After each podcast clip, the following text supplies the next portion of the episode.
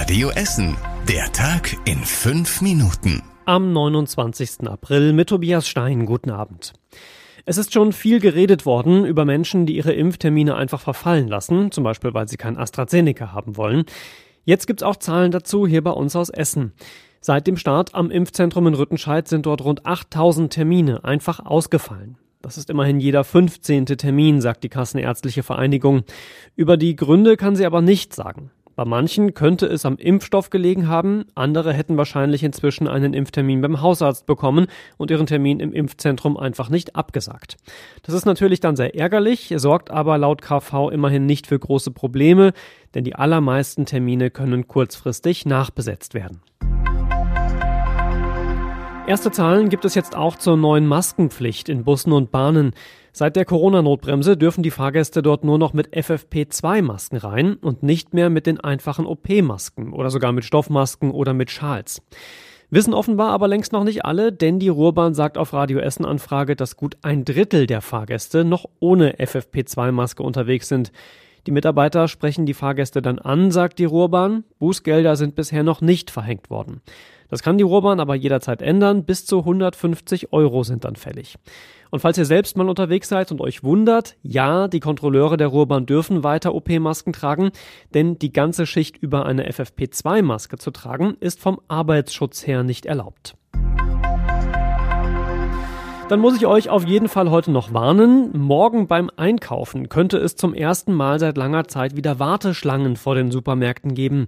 Wegen der Corona-Notbremse dürfen aktuell nicht mehr so viele Menschen gleichzeitig in die Läden. Und dann ist am Samstag ja auch noch Feiertag und die Läden haben zu. Da haben wir natürlich die Experten gefragt, wie man denn vielleicht trotzdem morgen das Schlangestehen vermeiden kann.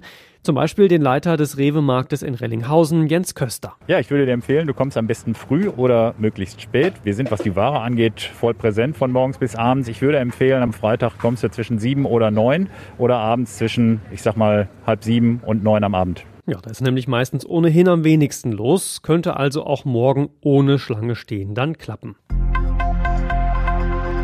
Bei einem Feuer im Südostviertel hat sich in der Nacht ein älterer Mann spektakulär selbst gerettet. Das Feuer war in seiner Wohnung in der zweiten Etage eines Mehrfamilienhauses an der Max-Fiedler-Straße. Der Mann sah offenbar keine andere Möglichkeit, dem Feuer zu entkommen, als aus dem Fenster im zweiten Stock zu springen.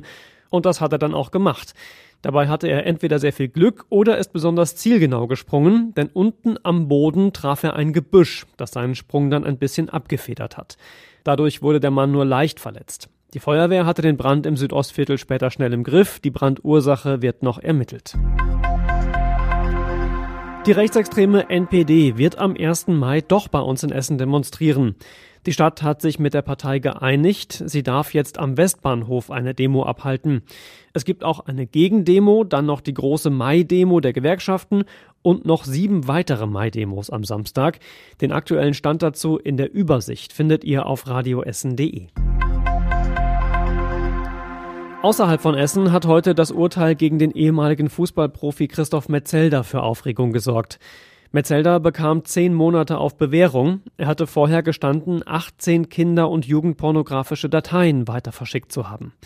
Die Staatsanwaltschaft hatte ihm außerdem vorgeworfen, 300 weitere solche Dateien besessen zu haben. Das bestreitet Metzelder aber nach wie vor. Er sagte außerdem, dass es keinerlei Übergriffe gegen Kinder und Jugendliche gegeben habe, obwohl er in Chats darüber geschrieben habe. Das hat ausschließlich in einer digitalen Parallelwelt stattgefunden, sagte Metzelder vor Gericht. Seine Auszeichnungen, unter anderem das Bundesverdienstkreuz, das er für sein soziales Engagement auch für Kinder bekommen hatte, will Metzelder zurückgeben. Am Ende der Verhandlung bat Christoph Metzelder dann alle im Saal stellvertretend für alle Opfer sexueller Gewalt um Entschuldigung. Er hinterlasse eine Wunde, die niemals verheilen wird und mit der er den Rest seines Lebens leben müsse, sagte er. Zum Schluss gucken wir aufs Wetter und das ist und bleibt bis zum Wochenende wechselhaft. Heute Nacht 5 Grad mit Wolken und ab und zu auch Regen. Morgen dann 14 Grad, auch mit Wolken, ab und zu mal mit Sonne und ab und zu auch mal mit Regen.